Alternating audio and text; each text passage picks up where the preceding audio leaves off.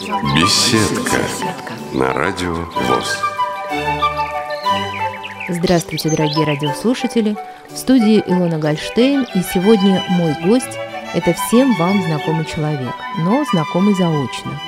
Каждый раз, когда вы включаете интернет-радио, вы сначала слышите гимн Всероссийского общества слепых. Так вот, сегодня у нас в гостях автор гимна, начальник управления социального развития аппарата управления Всероссийского общества слепых, кандидат философских наук, член Союза писателей России Сергей Ковалев. Но сегодня мы все эти регалии и должности опустим и поговорим с поэтом-песенником Сергеем Ковалевым.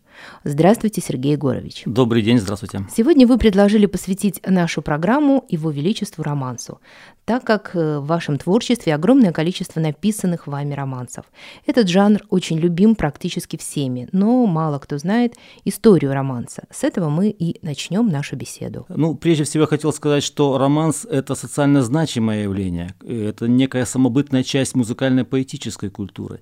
И мало кто знает его историю, его корни, хотя все любят этот романс из детства и в а некоторые даже грешат тем, что поют эти романсы и сочиняют э, некие и мелодии, и тексты к ним.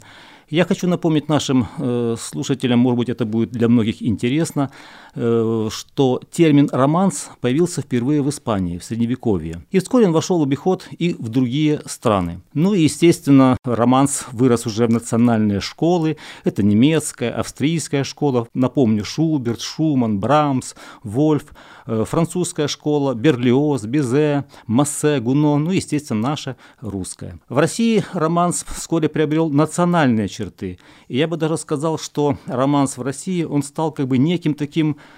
ну, если хотите, брендом. И вообще из истории романса и вокального творчества можно сказать следующее, что вот у нас выделяются как бы наши такие национальные вокальные направления. Это романс и частушка. Вот то, что выделяет наш музыкальный вокальный мир в России наиболее ярко, наиболее выразительно.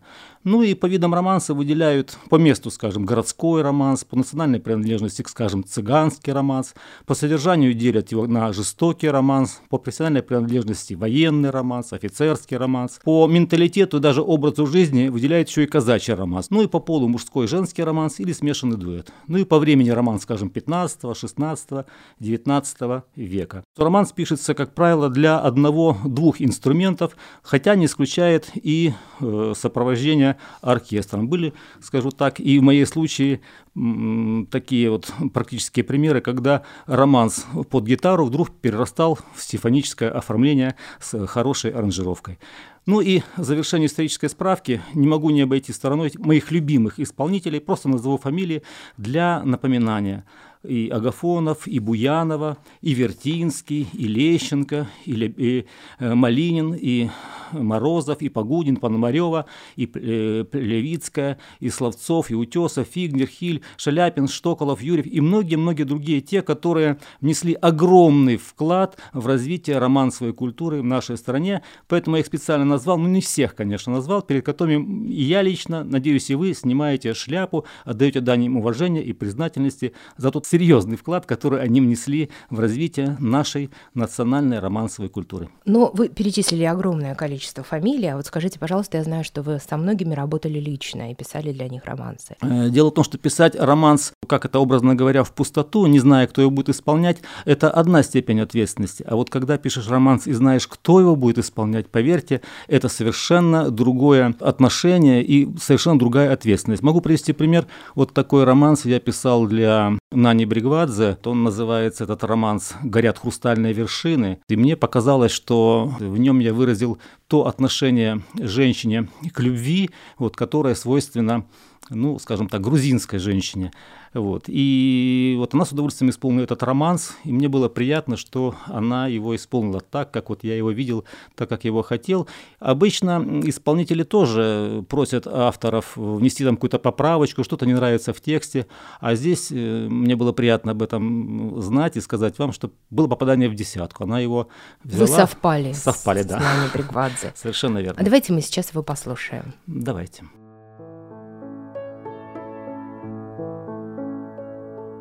Горят хрустальные вершины, И льется эхом водопад.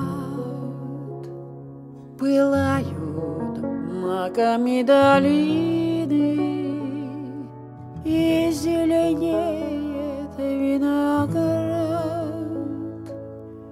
Княжна грузинка молодая Спустившись утром к роднику Кувшин водою наполняя Дала напиться казаку Кувшин водою наполняя Дала напиться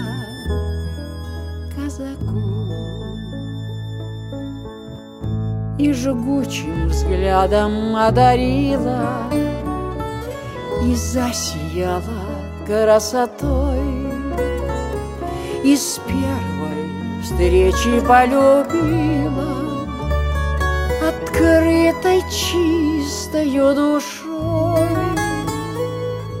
Их осуждали, их боронили Все было против той любви. Отец и брат клинки точили Грозили местью на крови. Соединенные судьбою Хмельные, словно от вина Бежали горною тропою. Казак и юная княжна. И гор хрустальные вершины.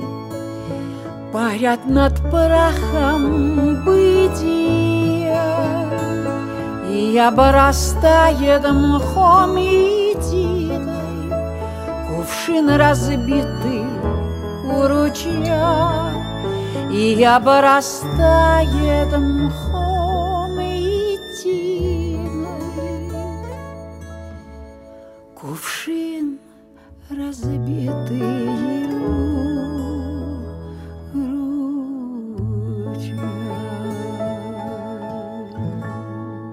Вы, наверное, все-таки, когда пишете романсы, вот как у вас это происходит?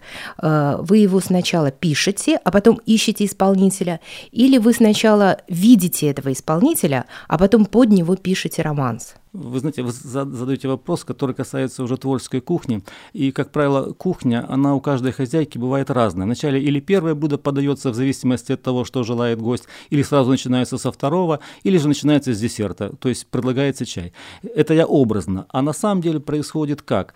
Э, если, допустим, есть некий заказ, или я, допустим, знаю, что мы э, включаем в наш музыкальный альбом или в нашу программу такого-то исполнителя, то тогда я стараюсь написать для него. И здесь я хочу сказать следующее.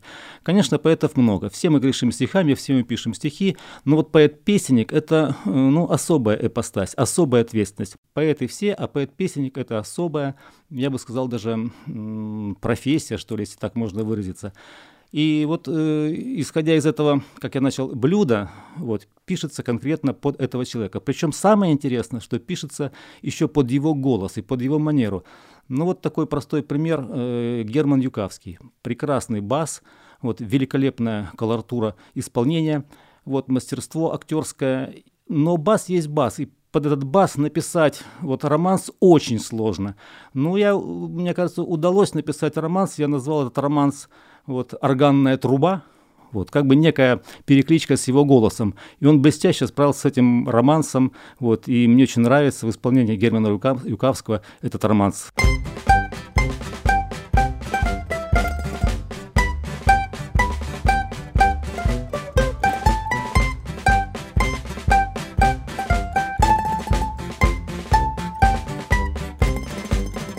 Когда я мальчуганом солдатики играл С огромным барабаном по комнатам шагал Прозвал меня дворецкий, качая головой За тонкий голос детский песклявою трубой И днями, и ночами я продолжал мечтать Командовать полками и генералом стать Я верил, что когда-то окрепнет голос мой И прогремит солдата морганою трубой. Ать-два, ать-два, шире-шире шаг. Ать-два, ать-два, выше-выше флаг А ну-ка, ать-два, ать-два, выше голова. Ать-два, ать-два, стой, ать-два И вот промчались годы, я генералом стал И все свои походы я славою венчал И часто в лихие я гордо вспоминал, как годы молодые солдатиков играл, командою полками, вперед даю приказ, гремит под облаками могучий зычный бас.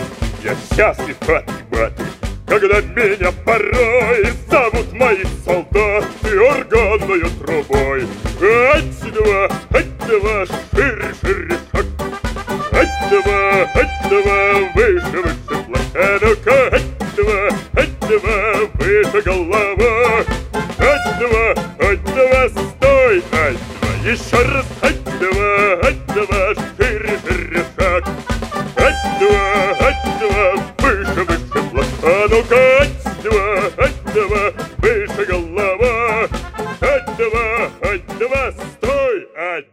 Назвать его в чистом виде романсом нельзя, он как бы стоит на грани между песней и между романсом. Но тем не менее, А какие здесь нюансы? а нюансы такие, что надо показать силу голоса и напомнить об этой силе голоса в самом тексте. Это раз. Э, Второе, я, допустим, прослушал э, ряд произведений, которые пел он, и пели другие исполнители, для которых я писал, ну, скажем так, под заказ, что ли, вот, или персонально для них. И улавливал, какие наиболее э, слова они протягивают удачно. Бывают, допустим, слова, которые он ну, не может пропеть. А вот, а когда ты уже послушал его материал, ты уже знаешь, что он владеет именно этим лексическим запасом более удачно, когда он поет. Так вот и здесь нужно постоянно искать, находить те особенности, которые наиболее характерно отражают того или иного исполнителя, чтобы они его только украсили, приподняли его, но ни в коем случае не э, вот, принизили. А, Понятно, что вы пишете, вы поэт-песник, а вы сами поете? Ой, вы знаете как, я, конечно, пою. У меня вот и шестиструнная гитара, и семиструнная гитара, и за плечами музыкальная школа по классу баяна. Но вы знаете как, я очень мечтал э, петь э, вот в детстве и участвовал во всех хорах, но вы знаете, помимо одного желания еще должна быть Божья искра. Вот. Я могу играть на музыкальных инструментах, сопровождать те или иные песни, романсы, но я считаю, что есть люди, которые делают это лучше меня. Я могу петь, но я знаю, что есть люди, которые делают это лучше меня. Я могу сочинять музыку, но я знаю, что есть люди, которые делают лучше меня. Но есть э, та область, где мне так кажется и где мне об этом говорят открыто, э, что у меня это получается, ну, скажем так, скромно, неплохо. Это касается э, сложения стихотворений э, песенного вот, содержания. Вот и здесь я уже много-много лет работаю в этом направлении, вот, и считаю, что каждый должен заниматься своим делом. Тогда получается профессионально что-то одно, качественно, вот, и не стыдно ни перед аудиторией, и даже перед самим собой тоже не стыдно. А ведь, знаете, самое главное для поэта-песенника – это удовлетворение от того, что ты сделал. Потому что каждая песня, каждый романс – это твой маленький ребенок, которого ты упускаешь в этот свет. И как он пойдет, вот, или же качаясь со стороны в сторону, или уверенно, конечно, зависит от того, как мастерски ты подготовила его к этой непростой жизни. А эти вот критерии удовлетворения, они в чем выражаются? Эта песня должна дойти до слушателя? Или вы прям вот на этапе, как вы ее закончили, поставили точку, да, последнюю там, э, ну, в, в тексте, да, и вы понимаете, что да, вот это получилось классно, вот это, наверное, все полюбят. Или нужна какая-то дальнейшая история у этого романса должна быть, чтобы вы получили удовлетворение в результате? Вы задаете очень правильный, очень уместный, но очень тонкий вопрос. Объясню почему. Вы помните у Пушкина, нам не дано подугадать, как слово наше отзовется. Вот бывает так, вот пишешь э, произведение музыкальное, ну думаешь, все, вот это уж должно выстрелить, должно зацепить за живое слушателя. Вот, ну все, тут и текст хороший, и, всё- и вот все, все подобрано, и припев замечательный, и рифма легла. Вот, пишет э, композитор музыку. И вдруг ты понимаешь, что он твое произведение ну, сделал не так, как вот э, тебе хотелось. Он где-то не дотянул, не понял тебя. Ведь очень много зависит от композитора, который ну, должен почувствовать и услышать тебя. Бывает, этого не происходит. Такой вот взаимной любви бывает не происходит. И самую крупную точку ставит уже непосредственно исполнитель. Вот бывает, что и композитор написал блестящую музыку, написал и я, допустим, хорошие стихи. Получилась прекрасная песня. Начинает петь исполнитель, все, ну не то. Я образно скажу, что поэт, он как бы берет в свои руки э, алмаз и шлифует его, превращает в бриллиант. Композитор, он берет этот бриллиант и оформляет его в некую такую красивую оболочку, ну, из... Оправу. Оправу, совершенно верно. А вот уже исполнитель или исполнительница, в зависимости от того, как она красиво их, изящно эти изделия носит, уже и будет э, красота и популярность и слава тех, кто обращает на нее внимание. Увидят или не увидят, заметят или не заметят, это уже, конечно, наша уважаемая, почтенная публика. Так и здесь. Я приведу такой пример небольшой, когда вот, ну, мы создали одно произведение – вот. Им назвали его так, мысленно назвал его проходящим. Ну, думаю, вот мы написали проходящее такое произведение, ничего не значимое, ну, так вот оно пройдет уже, причем закончился наш цикл, и мне вдруг говорит режиссер, что ты знаешь, звукорежиссер, что еще осталось там буквально вот в этом диске еще вот минуты 3-4 как раз на одну песню. Ну, что-нибудь такое напиши, чтобы уже, так сказать, закрыть этот диск. Вот я пришел вечером, написал, хорошее настроение, видимо, это сработало. Вот, и потом показал, ну, звоню ночью композитору, ты знаешь, вот не могу дотерпеть до утра, вот так-то и так-то.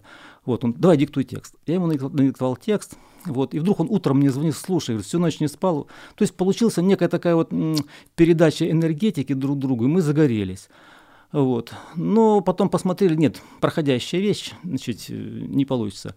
И вдруг эта вещь как засияла, как она засверкала, как она стала любимой, вот как она пошла, вот, ее исполняют и за рубежом, и исполняют ее и по телевидению, и по радио исполняют ее. Вот, мы не ожидали этого. Поэтому прав... И что же это за произведение? Я хочу, ну, раз вы спрашиваете, конечно, мне приятно назвать то произведение, которое мы не ожидали. Вот бывает так, что сам автор не ожидает, что оно так вот станет приятно. популярным. Да.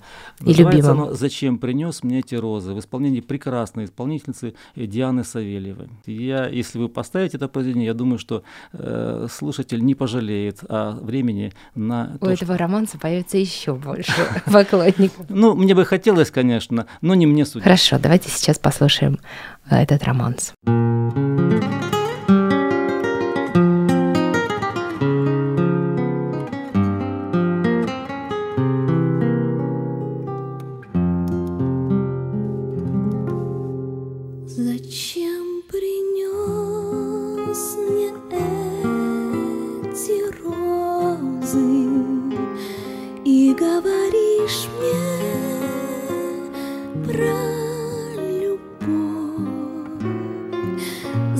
чем целуешь мои слезы, ведь не вернешься, знаю вновь.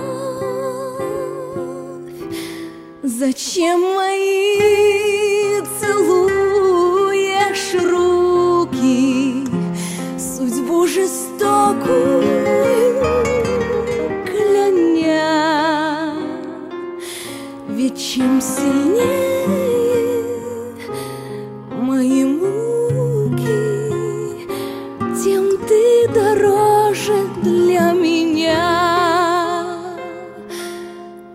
show.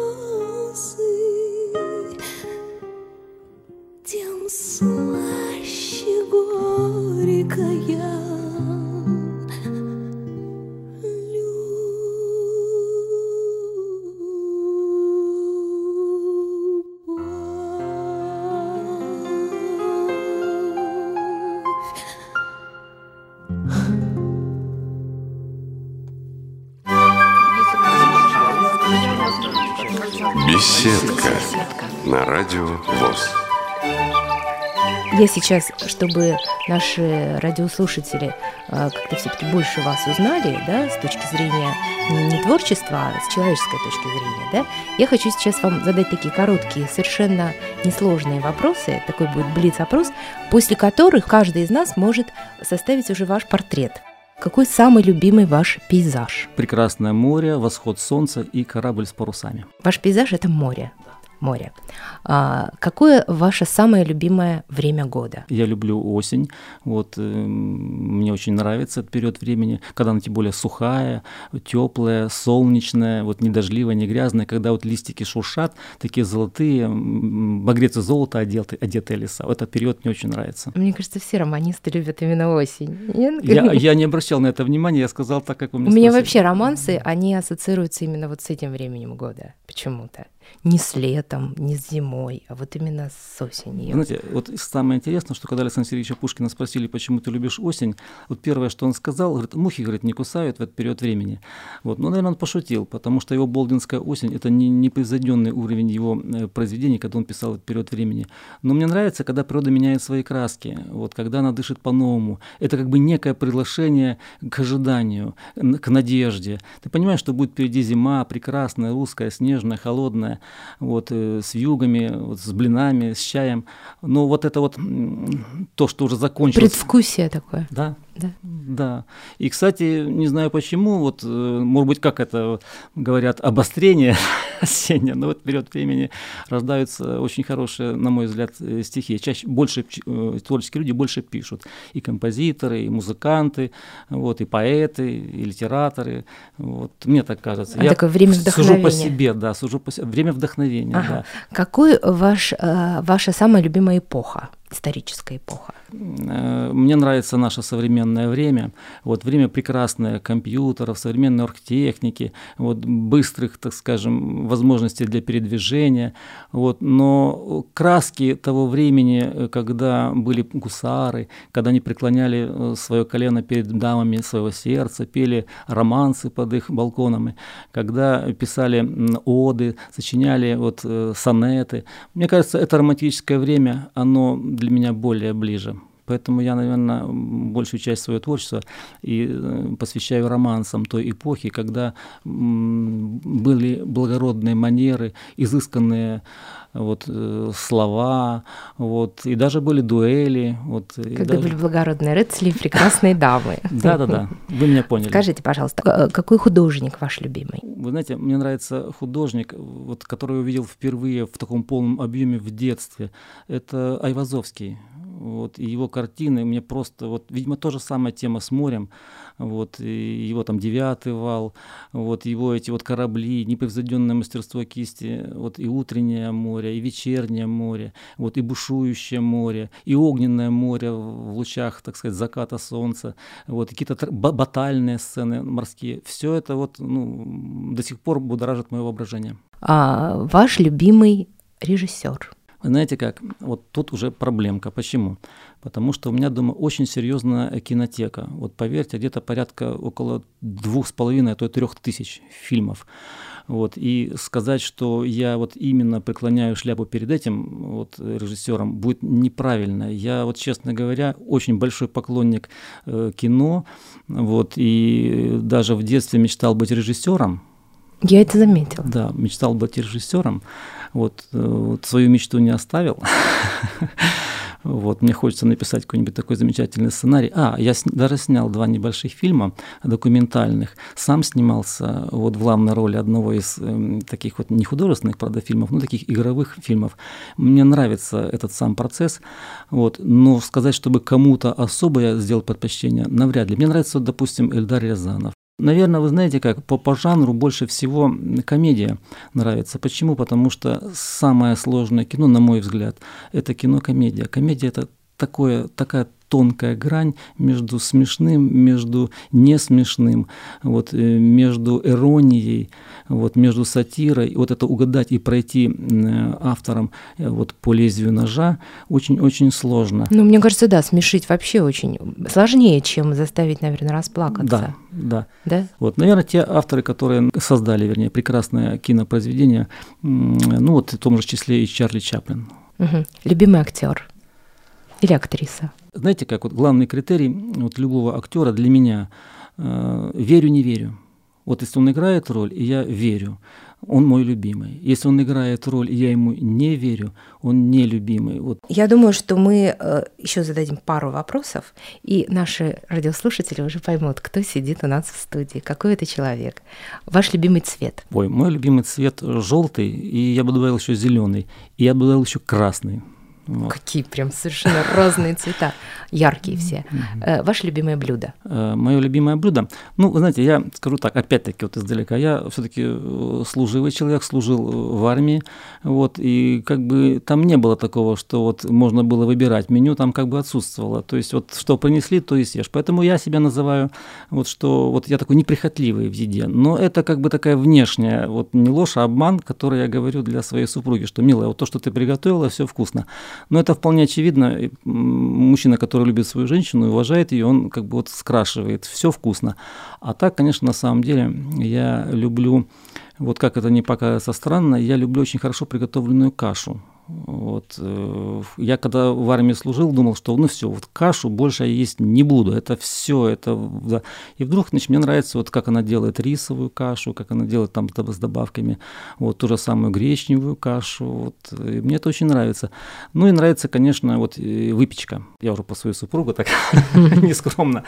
Вот она делает блестящую выпечку, мне очень нравится. Даже хлеб. Вот хлеб, вот она печет, значит, э, для первого, для второго блюда. Вот мне нравится становится больше. И я даже скажу больше, что вот когда там остаются какие-то кусочки, я понимаю, что мы уже не съем, я его аккуратненько, так сказать, режу и делаю сухарики из них. Мне потому что очень нравится безумно. Я думаю, сейчас очень многие женщины завидуют вашей жене. Ну, я к этому не стремился, ну, возможно. У вас есть, вам нравятся какие-то животные определенные? Ой, я всю жизнь связан с животными. Вы знаете, как э, вот первое мое знакомство произошло, когда голчонок упал, вот с дерева, и за ним бегала кошка. Вот. Я отогнал кошку, мне было годика 4 или там четыре с половиной. И это была опять-таки вот замечательная осень. Я его, значит, вернее, весна, весна. Я его взял, значит, домой принес, значит, там кормил, за ним поил, там ухаживал. Ну, где-то через месяц я его отпустил. Э, Мне очень нравится, у меня были собаки, дома две собачки я держал, Э, были у меня кошки, вот были, конечно, рыбки, попугаи были, это все я проходил, Э, черепахи были, были мышата разных цветов, и белые, и коричневые, и даже морская свинка. Ну и потом из мышки еще у меня э, выросла такая красивая, симпатичная крысенок такой. Крыска. Крыс- крыска, да, крыска. Вот. Ну, вы знаете как, наступает время, когда ты вдруг понимаешь, что м, вот э, у человека есть ответственность. Вот у меня, допустим, была собака, вот, и я, как бы, так сказать, тешил себе иллюзией, что вот я вот буду хорошим хозяином, я смогу за ней ухаживать. Но вы знаете, каждый должен рассчитывать себе силы. Мы в ответе за тех, кого к себе приучаем, как сказал Сент-Экзюпери. Вот, и вы знаете, вот был случай, когда не рассчитал свои силы. Вот, я, был, я служил, вот, поздно вечером приходил, а не то, что я собака, я с собакой гулял, но упиралась проблема в то, что нужно было ее воспитывать, дрессировать, она должна была выполнять команды, если, а собака серьезная, доберман. Вот. И вот тут у меня получился пробел. И я вдруг осознал, что я значит, ну, не осилил э, самого себя, вот, переоценил свои возможности. И, ну, короче говоря, собака стала немножко агрессивной и неуправляемой по отношению к другим. Мне пришлось обратиться к клубу вот, и со слезами на глазах найти хозяина и второго, который значит, ее приютил. Я переживал, дети переживали, но отдал все вот ошейники, отдал там все корма, отдал все эти прибамбасы, потому что я понимал, что я не могу, вот, отвеч... а я тем более несу ответственность перед людьми, вот, э, которые находятся рядом вот, со мной. То есть она может укусить соседа, может там наброситься еще на кого-то.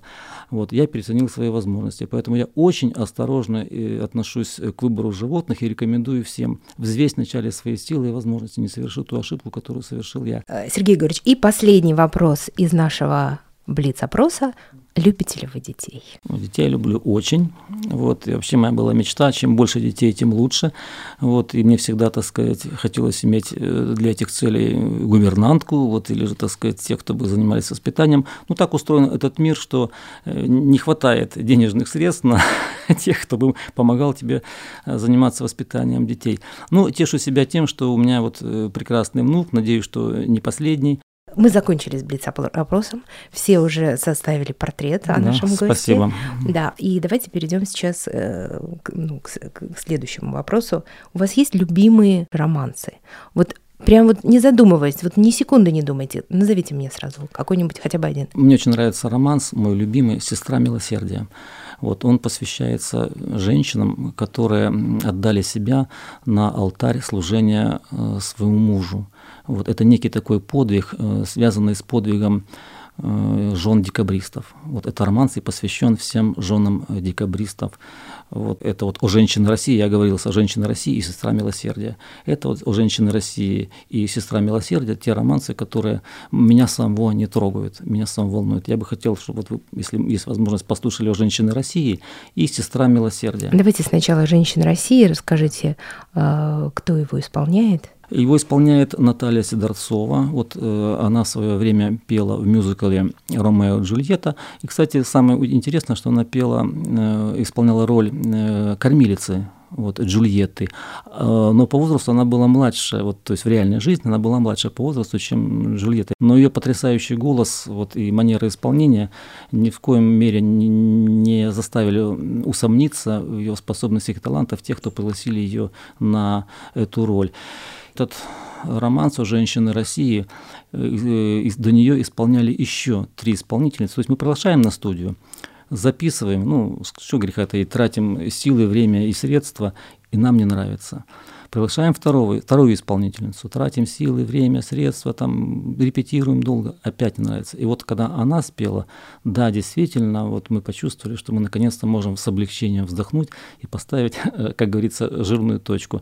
Вот мне очень нравится этот романс о женщине России. И если есть такая возможность, хочу его, пользуясь случаем, обращаясь к нашим радиослушателям, сказать, что я посвящаю этот романс всем женщинам, вот склоняю перед ними шляпу, вот колено, если хотите, вот э, те, кто вот верно и преданно служит своим мужьям, своей семье, своей любимой родине.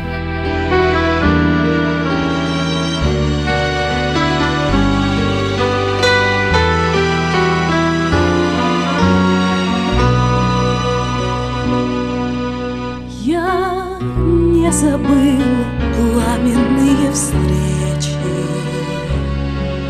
Согласия, томительный ответ Последний бал и выстрелы картечи Над площадью Сенатскою рассвет. С тобой прошла все каторжные муки И слезы унижений на глазах И согревала поцелуем руки. Я мужу декабристу в кандалах. О, женщины России, не судите Своих мужей за пролитую кровь За горькие страдания. Простите горькие страдания простите За светлую любовь За светлую любовь За светлую к Отечеству любовь. Свой тяжкий крест этапом за тобою Безропотно несла из года в год. Все потеряв, но с верою святою Я за любовь зашла на эшафот Стыдясь обнять закованной рукою колени предо мной. Ты называл меня своей судьбою Прекрасной путеводною звездой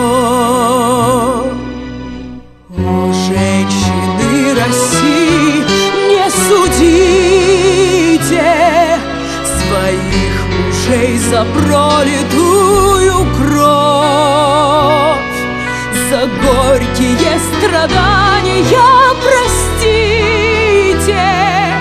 За горькие страдания простите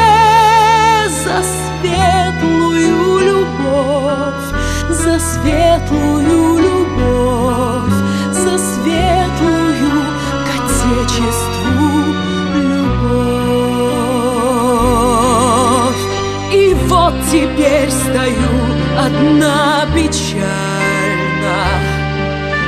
Среди погоста жертвенных крестов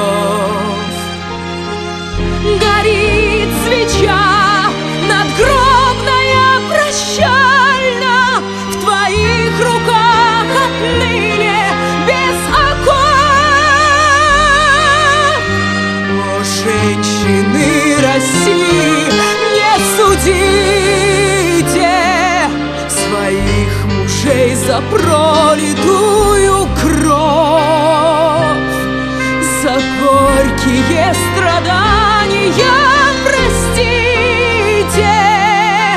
За горькие страдания простите. За светлую любовь. За светлую любовь. За светлую к Отечеству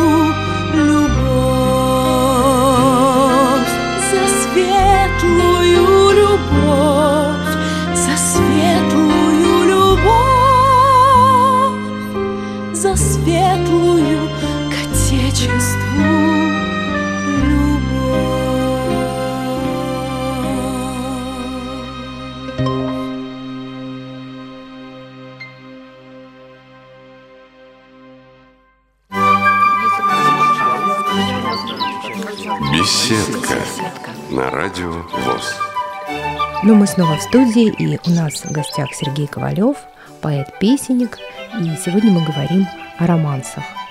И давайте вы нам расскажете тогда о второй композиции, о «Сестре милосердия». «Сестра милосердия» — это более сложная, более ответственная такая композиция. Она была написана, вот я бы сказал, по просьбе одной известной исполнительницы, у которой мама, э, вернее бабушка, была сестрой милосердия в одном из госпиталей. Вот, она ухаживала за больными, вот, за ранеными, вот, и перевязывала, и они там и кипятили, и стирали вот, перевязочные все эти материалы, и спасали, и днем, и ночью сидели у изголовья. Вот, это серьезный такой трогательный романс, посвящается тем женщинам, которые безропотно вот, выполняли вот тот патриотический долг, вот, который свойственен всем нашим русским женщинам, я говорю без исключения, но которые отдали себя э, служению, вот, э, в годы особенно тяжелых испытаний, в годы войны, э, служению тем, вот, кто был ранен, кто значит, э, вот, лишается возможности вот, передвигаться, есть без посторонней помощи. Вот, обычно его исполняет этот романс ну, в День медика, вот. И мне этот романс очень нравится, тем более, что этот романс поет народный артист э, Владимир Девятов. Сделан это блестяще и неповторимо. Угу. Давайте послушаем этот романс.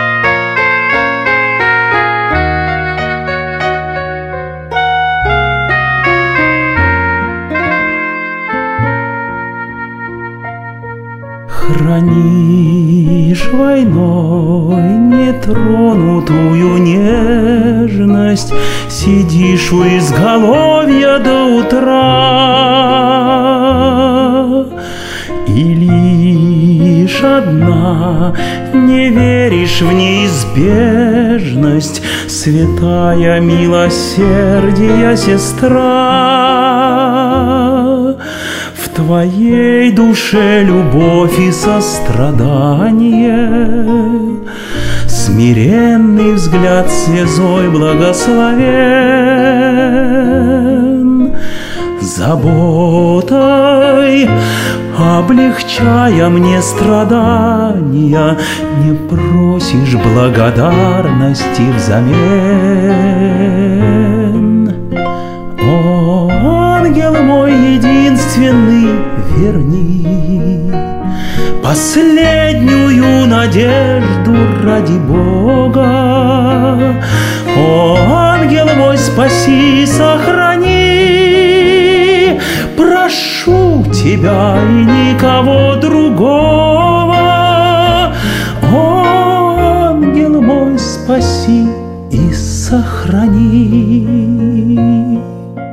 Меня коснувшись ласковой рукою, С молитвой обращаешься к Христу. Склонившись безутешно надо мною, Даруешь неземную красоту. Жестокость жестокие безнадежные мгновения Израненную душу не спасти. Улыбкою скрываешь сожаление Мою беду не в силах отвести. О,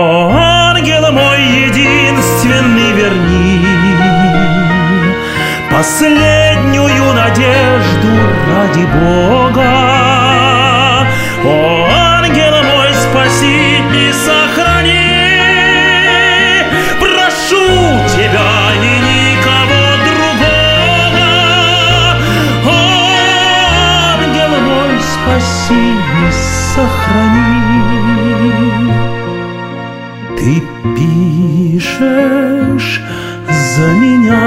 письмо вздыхая, Святая ложь ложится на листок. Но все поймет, любимая, читая, Слезу твою увидев между строк. Хранишь войной нетронутую нежность, сидишь у изголовья до утра. И лишь одна не веришь в неизбежность Святая милосердия сестра. О, ангел мой единственный верни Последнюю надежду ради Бога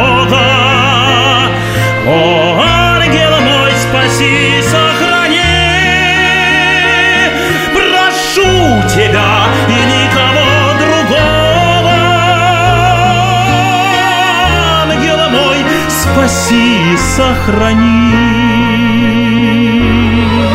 О, ангел мой, единственный верни Последнюю надежду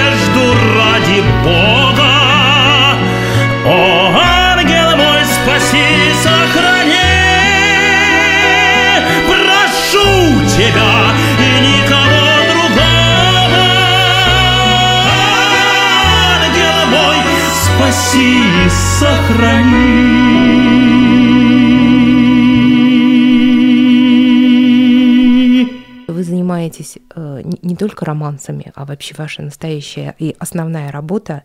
э, Вы работаете во Всероссийском обществе слепых.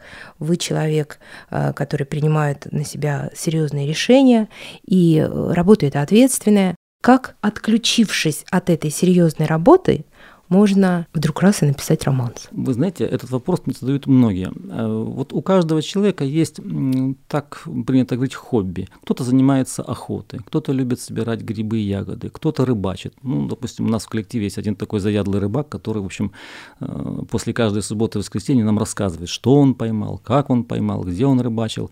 Э, Другая наша сотрудница с любовью рассказывает, что вот она в огороде, посадила там вот это, вот это, вот выросли прекрасные там цветы, вот, или там картошка, вот она с ними ухаживала. То есть у каждого есть свое хобби.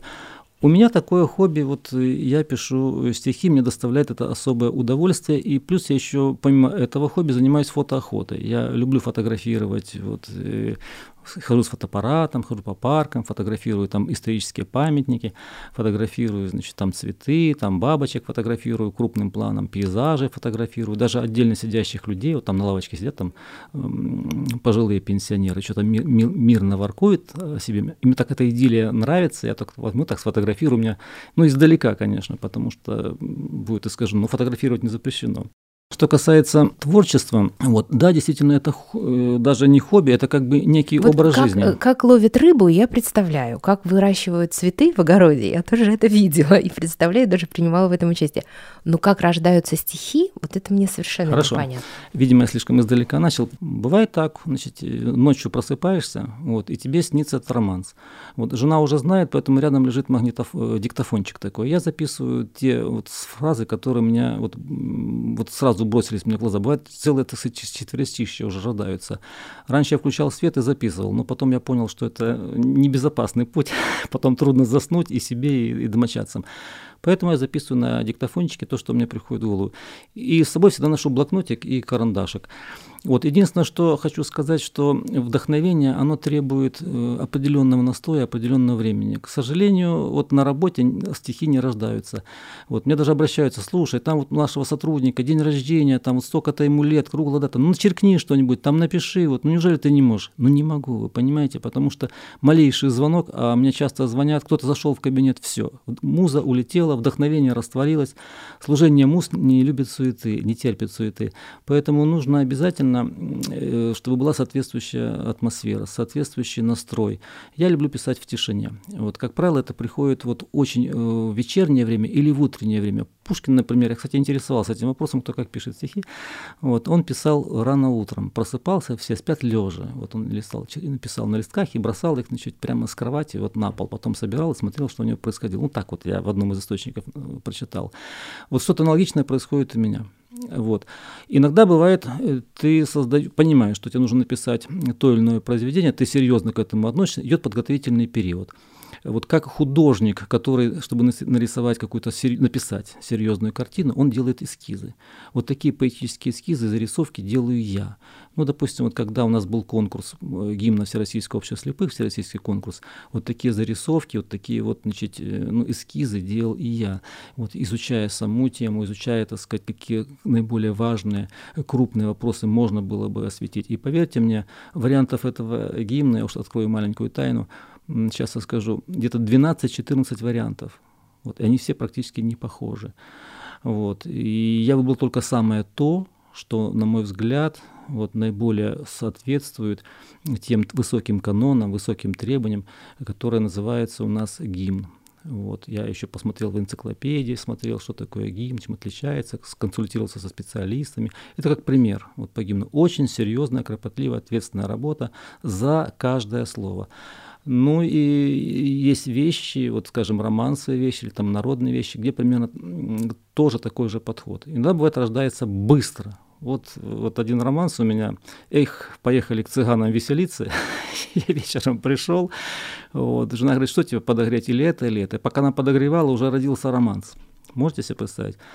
Э, и вторая часть кухни, я значит, иногда просматривал свои записи, мне было, понимаете, 16-17 лет. Период, когда вот э, некая влюбленность, девчонки из класса, все нравятся, не знаешь, какая нравится больше. Вот, э, кого-то за косички дергаешь, э, кому-то значит, помогаешь портфель принести. Вот. Это было, наверное, все прошли эту прекрасную пору своих, так сказать, э, юношеских воспоминаний. И вот, значит, я читаю свои записи, свои старые-старые там стихи, которые написаны еще таким детским-детским почерком. И вдруг я нахожу, значит, романс, он не романс, это были стихи, который я понимаю, что это, это я сейчас бы так уже, уже в своем зрелом возрасте не мог бы написать, потому что это было искренне, это было трогательно. И вы знаете, вот такой вот романс, который, значит, э, он родился, потом добавил там небольшой припев, вот его Леонид Серебренников и поет этот романс, вот если хотите, можете его поставить. Это мне было, сейчас вам скажу, где-то 17 лет. Вот я посвятил его вот э, одной, значит, э, девушке. Которую вот. дергали за косичкой, Ко- которую да, несли портфель. Нет, которую дергала за косички, потому что на меня не обращала внимания. Та, которая носила портфель, она обращала внимание. Вот, ну, вот юношеские воспоминания. Вот, поэтому, в общем, вот бывает и так, что иногда обращаешься к старому материалу, вдруг неожиданно находишь его, ах, слушайте, да это ведь то, что я хотел. И вы даже его не переделывали, да? Вот он я такой, какой там, он был? 99% он такой. Вот. Единственное, в припеве немножечко я там чуть э, слово там оккультурил, скажем так. Ну, давайте сейчас послушаем романс, который написал Сережа Ковалев в 17 лет. И как он называется? Вы не поверите, он называется «Прощай, мой маленький каприз» в исполнении Леонида Серебренникова.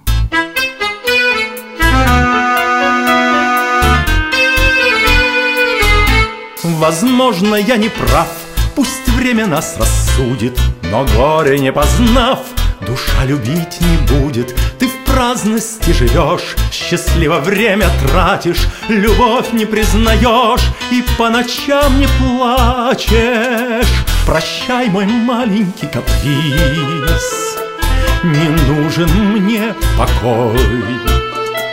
Ах, не зови меня кис-кис, и не мани рукой. Благодарю за бенефис, спасибо за постой. Ах, не зови меня на бис, ах, не зови меня на бис, я ухожу в другой. Красив твой светлый дом, в цветах благоухая, Ты спишь блаженным сном, иных забот не зная, Ты счастлива и нет, и плечи греет норка, Ты любишь звон монет, вечерний шелест шелка. Прощай, мой маленький каприз, не нужен мне покой. Ах, не зови меня и не мани рукой. Благодарю за бенефис, спасибо за постой. Ах, не зови меня на бис, ах, не зови меня на бис, я ухожу к другой. Да, я любил тебя, люблю еще, быть может,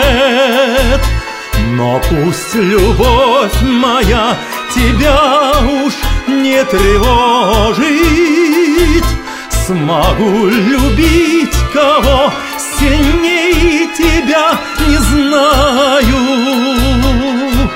Но счастлив я, что больше не страдаю. Прощай, мой маленький каприз.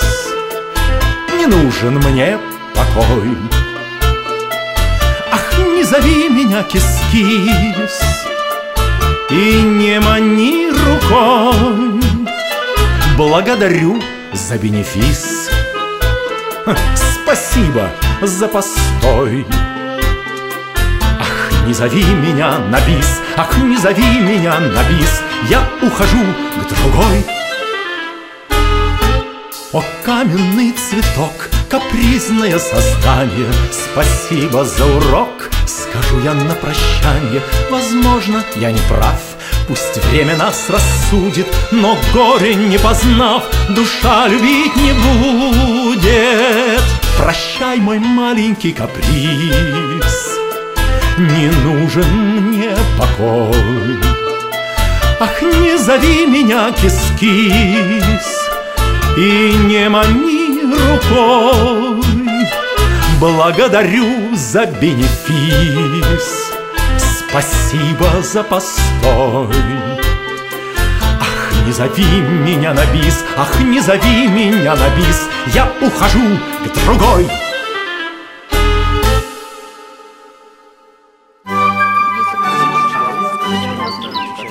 Беседка на радио ВОЗ. Романса упоительные звуки Пускай наполнят душу красотой – утешат час печали и разлуки, помогут в этой жизни непростой. Раз уж вы сейчас сказали про, про непростую жизнь, тогда я, у меня что-то вдруг родился вопрос, а вообще в вашей жизни вот все легко происходит? Вот вы успешный человек? Вы знаете, как вы считаете? Я считаю, что да, и фортуна этому мне подсказывает ну, масса примеров, которым я сам себе удивляюсь. Ну вот представьте себе, Сижу я, когда еще работал в Государевой Думе, значит, сижу я, значит, писал эти как раз то, что мне задали вопрос для детей, там небольшие стихи. Ну, думал, сейчас очередную сказку я там э, закончу. Кстати, в Государственной Думе... Понятно, чем занимаются в Государственной Думе. Но там в перерыве только, конечно. Вот. И вот я там э, шлифую одно небольшое стихотворение, сказка для детей. Вот оно уже было написано раньше, но я просто его там дошлифовываю некие слова. Приходит ко мне мой друг, говорит, что ты говорит, делаешь? Я говорю, да, не обращай внимания. А дай это посмотреть. Я говорю, да, пожалуйста. Ой, слушай, а у тебя что-нибудь еще есть? Я говорю, да есть, тут у меня много таких стихов, я им там пишу, в общем, и так далее. А вот тебе диск запиши мне. Я ему записал все свои стихи. Вот. И вы знаете, вдруг через три месяца он ко мне раздается звонок, слушай, у тебя день рождения вот в декабре, значит, я к тебе приеду, для тебя необычный подарок. И вдруг он мне приводит, можете себе представить, э, книгу моих всех этих стихов. Вот, называется оно «Солнышко в шкатулке». я ах, ах, значит, мне конечно, было безумно приятно. Там небольшой тираж, по-моему, где-то 200 или 300 экземпляров, но он это сделал и принес мне. Давай эту книжку, ну, я ж не буду ее, так сказать, все эти экземпляры держать у себя, я их давай дарить депутатам, дарить там и так далее. вдруг эта книжка доходит каким-то чудным образом ну, до очень известного, уважаемого мною композитора Владимира Шаинского. Вот, раздается звонок, он мне звонит, значит, тоже узнал каким-то образом телефон, я хочу с вами познакомиться, вы мне интересны. Вот, мы с ним знакомимся, он приходит ко мне, и опять происходит маленькое такое некое чудо. Вот, он говорит, Давай, давайте сделаем презентацию вот э, этой книжки, и давайте напишем несколько песен, вот, и я готов выступить в роли э, композитора. Для меня это было что-то потрясающее, поскольку все-таки известный человек с большим именем, и тут я никому совершенно неизвестный поэт, вот. И вдруг рождаются, значит, детские песни – вот, э, прекрасные песни. Вот, на мой взгляд, конечно, они прекрасные, раз я... Да, но раз он согласился, значит, то это уже для меня было как бы некое признание. Человек с опытом, он умеет отделять хорошие тексты от, от плохих. Вот. И он написал две песни, которые спел уважаемый мною Иосиф Давыдович э, Кобзон, вот, и Анита Цой вот, спел, причем в храме Христа э, Спасителя, вот, на одном из очень важных мероприятий торжественных. А потом прошла презентация. И знаете, как получилось с романсами? Как-то фортуна сама улыбается. То есть очень легко, непринужденно. Я не прилагаю каких-то особых усилий. Когда пошла, шла презентация этой книги, мне депутаты сказали, ну что ж ты вот написал, давай сделаем презентацию. И приехали артисты из Большого театра, даже из, из э, Одессы приехали артисты, там пели вот свои частушки. А накануне мне мой товарищ говорит, слушай, ты меня пригласил на этот концерт, чтобы я, на, на это мероприятие, чтобы я там сделал ну, два таких небольших номера, вот, ну, там исполнил, чтобы украсить. А было бы неплохо, чтобы написал хотя бы два романса, ну, что-нибудь такое. Ну, вдруг получится, не получится. Я их возьму и исполню. Вот. И я за вечер написал два романса. Так все-таки стихи, детские стихи были первичные. Да. А потом уже романсы. Да. Ага. И, и вот на этом мероприятии значит, позвучали два мои романса. Так я не понял, презентация чего была, или детских стихов, или этих романсов, потому что аплодировали там и там, и ко мне подходят, слушай, надо выпускать тогда диск. Вот. И вот так родился диск э, «Любовь, рулетка». Потом прошла... Это первый диск. Да, потом угу. прошла презентация этого диска, опять-таки в Государственной Думе с концертом. Там выступала и Наня Бригвадзе, и Валентина Пономарева вот, и выступал и Феликс Сарикати, вот, и тот же самый Герман Юкавский с прекрасным басом, с этой же вот песней «Органная труба», и многие-многие другие, вот, Инна Разумихина. Вот, вы знаете, это, конечно, для меня это был подарок, но все это получалось легко, вот, непринужденно. Я бы не сказал, что я там прилагал какие-то сумасшедшие усилия. Ну, видимо, так, в общем... В общем, мы поняли, вы успешный человек. Ну, удачливый, удачливый. Мне везло всегда на хороших людей. Может быть, потому что я вот открыт душой, э, стараюсь не кривить, говорить искренне так, как оно есть, и люди это чувствуют и помогают мне и материально, и финансово в плане того, чтобы я мог э, участвовать в издательстве и книг, и этих музыкальных альбомов, и вообще мне ведет на хороших исполнителей, на хороших композиторов. Я всегда вот э, об этом искренне и с уважением большим говорю. Сергей, давайте мы тогда сейчас послушаем вот этот какой-нибудь из тех самых первых романсов. Романс называется «Визави», его поет Леонид Серебренников, вот. но я хочу сказать, что основу этого романса все-таки составили те же самые мои школьные тетрадки, мне где-то было вот 17, э, вот максимум 18 лет. Называется он «Визави». О, скольким ты подчас главу кружила, Как не печально был в числе я том. Нет, ты меня, конечно, не любила, Глумилась над бесхитростным юнцом, богини грези, а любил плутовку, страдал и плакал, но ты в ответ коварную, прелестную головку склоняла в танце мне на эполет. Пощады не видел, мне свет был не мил, любить ненавидел, но все же любил. Ты вила веревки из этой любви. Плутовка, плутовка, моя визави. Зачем, скажи, надежду разжигала Улыбкой своих бесстыдных глаз? И чем сильней душа моя страдала Тем больше ты смеялась на показ. Как птичья стая годы вдаль умчались И вот ты вновь глумишься надо мной.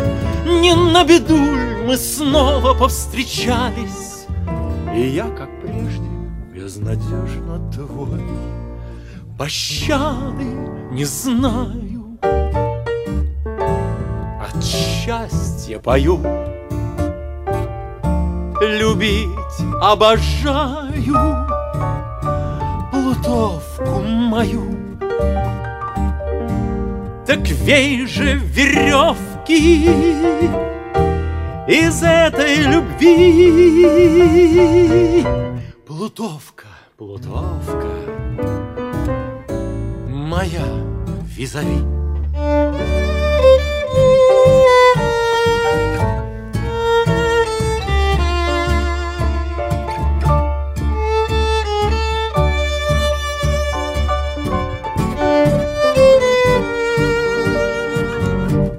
Так вей же веревки из этой любви. Плутовка, чертовка, моя визави.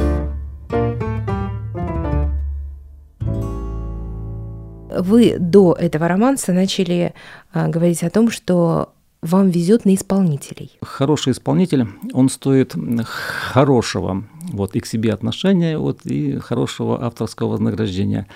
Вот. Ну, были случаи, когда я открытым текстом говорил некоторым исполнителям, что я не могу удовлетворить вот всех ваших интересов вот, для того, чтобы вы поучаствовали в этом проекте. Вот. И на меня смотрит исполнитель, говорит, ты знаешь, говорит, а не все же деньги в этом мире, давай-ка я так вот спою тебе вот, эм, просто от чистого сердца, по зову своего сердца, вот, благотворительно. Вот. Ну, не все, конечно, я не могу об этом сказать, но во всяком случае это позволило создать э, вот один, второй, третий, в общем, семь музыкальных альбомов. Вот. Но я хочу сказать, что еще были такие случаи, когда, допустим, я очень сильно переживал, а удастся ли мне этого исполнителя э, заполучить. Ну, в частности, допустим, вот Антон Макарский, он уже, так сказать, э, состоявшаяся звезда, он уже исполнил знаменитую «Бель», вот, в мюзикле э, «Нотр-Дам де э, Пари», вот, уже известное имя, и сейчас он очень известен, популярный, уважаемый, вот, и актер, и исполнитель. И вы знаете, вот, я, я даже не надеялся, что мне удастся уговорить, э, ну, столько, на мой взгляд, высокого уровня и полета эту прекрасную гордую птицу. Так я образно, как поэт скажу. Оказалось, что человек очень доступный, понимающий, вот, и с любовью ему понравился тот материал песенный, который он предоставил. Он спел был вот э, романс, вот, ну, романс-песня, вот, который мне вот самому очень нравится, вот, и, и он так легко, непринужденно ее спел, что вот она стала вот одной из таких вот известных, популярных песен среди молодежи. Вот, я ему благодарен, вот сейчас вот пользуясь случаем выражаю благодарность, но хочу сказать, что да, действительно, вот э, дрожал и волновался, что вдруг вот откажет, вот, и не отказал. Спасибо ему за это. А он как? Он сначала услышал, да? Э, он знал вас уже как поэта-песенника или он услышал э, ну, вот, конкретный романс, ну, который я написали?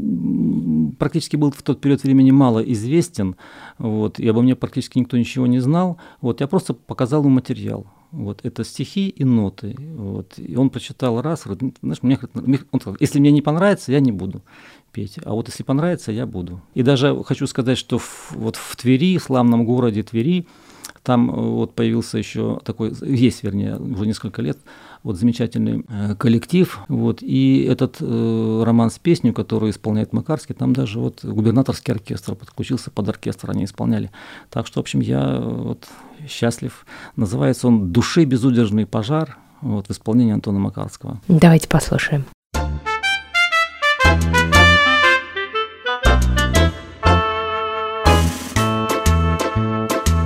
Свеча венчальная остыла И сладкой ночи тишину. Труба тревожная пронзила Нас поднимая на войну. О, как ты страстно целовала И горько нам кричал рассвет. Слеза прощальная упала на мой гусарский эполет. Подруги верные храните В душе безудержный пожар. За безрассудство не судите Россию любящих гусар. Во имя чести и свободы Шли на дуэли в бой не раз Дарили мы цветы оды И умирали ради вас. Через бои к тебе я мчался Видя бесстрашный эскадрон И вспоминал, как разливался Колоколов венчальный звон. Когда вернусь я с орденами с любовью светлою своей. Меня ты встретишь со слезами Наградой высшею моей. Подруги верные храните В душе безудержный пожар. За безрассудство не судите Россию любящих гусар Во имя чести и свободы Шли на дуэли в бой не раз. Дарили мы цветы оды И умирали ради вас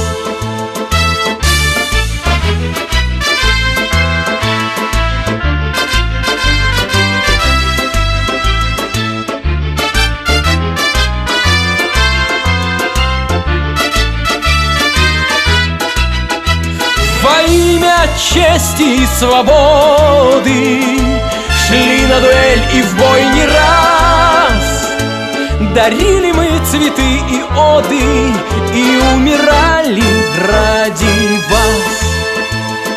Дарили мы цветы и оды И умирали ради вас И в завершение нашей встречи я хочу вас спросить традиционный вопрос о планах на будущее. Ну, мне так и хочется сказать, а планов у нас громадье. Ну, вы знаете, действительно, э, плох тот солдат, который не мечтает стать генералом, и плох, плох тот поэт, у которого нет планов на будущее. Вот, вот сейчас в данный момент у меня пишутся сразу одновременно два музыкальных альбома. Вот один называется он «Ой, ты сокол ясный», рабочее название, а второй «Паруса любви». Я хочу сказать, что тут немножечко я отошел от романсовой темы. Вот «Ой, ты сокол ясный» — это в народном таком казачьем стиле. Вот, вот я постарался, так сказать, войти в эту эпоху, в этот народный стиль. Вот, там где-то порядка 18-20 произведений. Сейчас очень плотно идет работа в этом направлении, в том числе, хочу похвастаться слегка, ну, не без этого, на украинском языке. Я написал несколько вещей на украинском языке, рискнул, поскольку я служил на Украине, вот думаю, дай-ка вот я попробую. Вот, правда, пришлось долго попотеть, попыхтеть, вот, э, поднять словарь, вот, русско-украинский. Ну, вот потом со специалистами еще говорит, ну, получилось. Вот в плане стихов, не знаю, как оно будет при исполнении. А второе, вот «Паруса любви», вот мне говорят, ну вот что ты все время пишешь, значит, романсы, все старина, вот, а для молодежи, для нашей что-нибудь такое более повеселее, поинтереснее. Вот это как раз и есть повеселее, поинтереснее в таком эстрадно-молодежном стиле. Ну, и, и когда ждать э, эти Ой, диски? я думаю, что это вот сейчас очень сильно, у нас очень много-много работы. Я думаю, только после, вот, когда год закончится, в 2012 году. Ну и, конечно, уже накопилось очень много текстов песенных, и мне говорят уже специалисты, что пора уже сдавать некий такой э, солидный сборник, ну, где-то порядка около 300 вот, песен и романсов вот, и разных направлений, разных жанров, разных стилей. Вот, надо уже, вот, как бы, так сказать, издавать. Ну, пользуясь случаем, я хочу пожелать всем нашим замечательным радиослушателям, ну, прежде всего, как говорят, крепкого сибирского здоровья, хорошего праздничного настроения, естественно, как поэт вдохновения, исполнения всех желаний. Ну и на этой оптимистической ноте я хочу еще и пожелать, естественно, любви. Вот. И поскольку любви все возрасты покорны. Спасибо вам большое. До свидания. И вам всего самого хорошего. Спасибо за теплоту и за доброту нашей встречи. Беседка на радио ВОЗ.